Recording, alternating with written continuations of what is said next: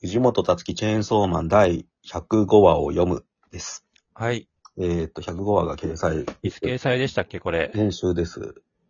いつ掲載でしたっけえ、先週の水曜です。はい。9月28日ですね。うん。はい。まあ、えどうーでしたか、あ、すごい面白かった。うんやっぱ来たなって感じですよね。久しぶりに夜の話に戻って、朝と夜の話に、まあ先週ぐらいから戻ってるんですけど。あ、先週はあれか、デンジ君としゃ、先前回はデンジ君と喋ったやつですよね。だから。で、今回、はいはいまあ、なんか、朝と夜の話になって、で、なんかその、うん。ゆうこの家に行くわけですよ。なんか、ゆうこ怪我してて足。だから二人でなんか椅子に座って、なんか、日光浴した後に前が足りないのかって、お互いに秘密を告白し合おうみたいな話になって、うん。なんか朝の方はなんかおしっこ漏らした話をして、で、ゆうこの方はなんかその、人殺したって話を突然しだすっていう、なんか。うん。で、最初はなんかその、淡々とした小回りでやってるから、へーとか言って、どっち、本当かとかわかんない感じで。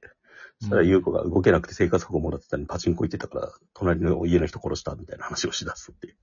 うん。で、なんだそれとか言ってて、 なんか気まずい間があってって感じになって。うん。うん、で、結局、なんか、まあ、あらすじだけ言うと優子がなんか正義の悪魔と契約したらしくて、うん。で、正義の悪魔と契約すると心が読めるようになって、だだから、優子が先生と院長を殺したことも、なんか夜が中にいることも、戦争の悪魔がいることも知っちゃうっていう、うん。隠し事なしねって言って。うん。で、なんかそ、そして最後に優子が、その、えっ、と、朝ちゃんいじめたのいじめをなくすから明日朝ちゃん学校に来ないでって言ってくるのか。うんこの朝ちゃんが学校、明日は学校に来ないでってのがなんかあれですよね。アメリカのなんか、よ、なんだっけ、5チャンネルかなんかですよ。4チャンネルでしたっけうんなんか匿名掲示板に書き込まれたスクールシューター、あの、銃乱射事件の犯人が言った言葉の引用らしいんですよね。なんかうん。うん。そういうのがなんかビシッと入ってるとか、あとは、うんなんかその生活保護を受けてるのにパチンコ行ってたやつを殺すみたいな感じか。うん。まあ、だから正義の、なんか、前なんかデンジ君の話した時もう正義って個人的なものしかとしてしかありえないんじゃないかみたいな話したじゃないですか。うんなんかあれは結構俺デンジ君、だから猫助ける正義もあってもいいんじゃないかって思ったんだけど、なんか、うんそう言ってたら今度もっと個人的な正義としてなんか、この朝子のことが出てきて、うんああ、やっぱそういう話なんだなってちょっと思いましたね。うんあと、引用元で言うと、その、二人で日光浴して椅子に座ってるやつは、バーニングっていう韓国映画がありまして、あの、村上龍の、納屋を焼くがを原作としてる映画があるんですよ。村上春樹氏ですああか、間違えた。そう、春樹が。うん。うん。あれの劇場版でやっぱこういうカットがあって、うん。うん、それを引用してるっていうのは、俺も見て思いましたね。うん。うん。俺はそんぐらい、そんな感じですけど、岡島さんどうでした最近のものの引用がやっぱ増えてるんですあかね。ー一回喋りましたけど、うんその辺の話って、うんうん結構貯金がなくなってるんじゃないかっ ていう、昔昔かの、ら見てたっ昔て見た感じもでのす。よね、確かに。はい。うん。うん。バーニングっていつの映画でしたっけ2、3年前だな、でも。ですよね。結構最近だなとう思んっ。て。えっ、と、そう、今週は、ゆうこが、まあうん何者なのかっていうところにちょっと近づいていったっていうところだと思うんですけどう、ん。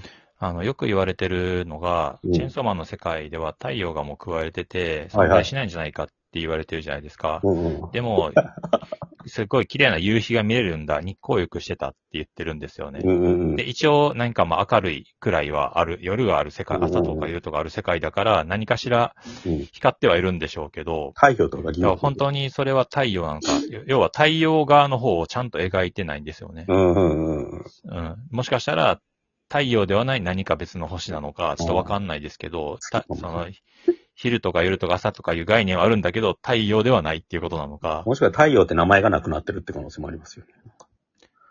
なんか多分でも太陽を食ったとしたら、あの、概念と名前がなくなるんですよね、チェーンソうーん。マンが。うだかんらちょっとど、どういうことなのかわかんないんですけど、多分なんかそれは意図的に今回やってる感じですよね。その太陽そのものを絶対描かないっていうことをしてるんで、っていうのは思いましたね。うん演出としては本当光が、うんその、夕日の光がその、うん。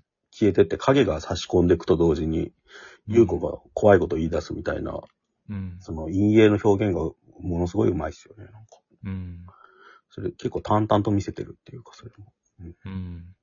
やっぱこういうの見てると本当漫画上手くなったなって思いますよね。 ううん。藤本達樹は。そうですね。こういうのを書いてると、1週間に1本は無理なんですかね。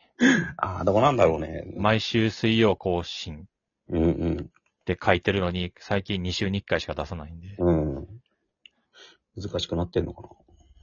あと若干わかりづらいのは、うんその、昨日人を殺したのと言った後、うんうん。あのー浅田、浅田のおじいちゃんって言ってる、えその才能散歩してるおじいちゃんが通るじゃないですあか。ーもうこれがその殺した人なのか何なのかよくわかんないじゃないですか、一瞬。うんうんうん。はい、ちょっとここわかりづらいなと思いました。ああ、本当か嘘か分かんないようにしてんのかな、じゃあ。なんか、うん、そういう意図かなとも思いましたけど。本当は殺してない可能性もあるわけです よね、だから。これって。でも多分この流れで言うと、うん次次週は、あの、寄生獣の、あの、生徒を大虐殺ああ、シーンあるじゃないですか。数字のあサイズでの、すあの感じに、あの感じを超えられるかどうか、みたいうなん。状況今なってんじゃないですかね。だって、明日は、えっ、と、ゆうこは明日学校来ないでって言ってんでしたっけうんうん。言ゆ言ってましたっけってってましたね。言ってるから、あの、いじめっ子、だてか、クラスメート殺すんだろうね、多分、言う子。大虐殺をしようとしてんじゃないのかなっていう気はするんで、うん。あし私が朝ちゃんのいじめをなくすから明日は朝ちゃん学校に来ないでってう言っんて。るんですか。まあ、いじめをなくすイコールいじめっ子を皆殺し、うん。いじめを傍観してたやつも皆殺し、人がぜいなくなるからいじめはなくなるっていう、うん。まあ、いいフかァンだもしれないですよね。あとなんか、契約すれば自分の正義が力になるんだって、それで人の考えてること分かるようになったんだっていうのが、これどこまで本当なのかなっていうのもあありあま。すよね。そんな設定ありましたっけっていう。契約する人によって変わるんじゃないですか、求める正義の質が。だから。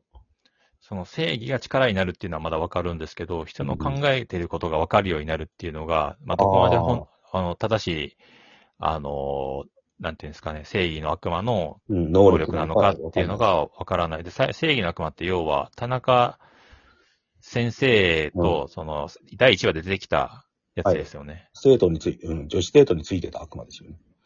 で、田中先生ね、私とセックスしてるのに、たかちゃん好きなの知ってたうん。っていうことで、一応田中先生の心を読んだっていうふうにも読めるんですけど、まあ、わかんないですよね。だから、牧間さんがやっぱ、情報を知ってたのは動物の耳を使使ってってやってたじゃないですか。だからうん。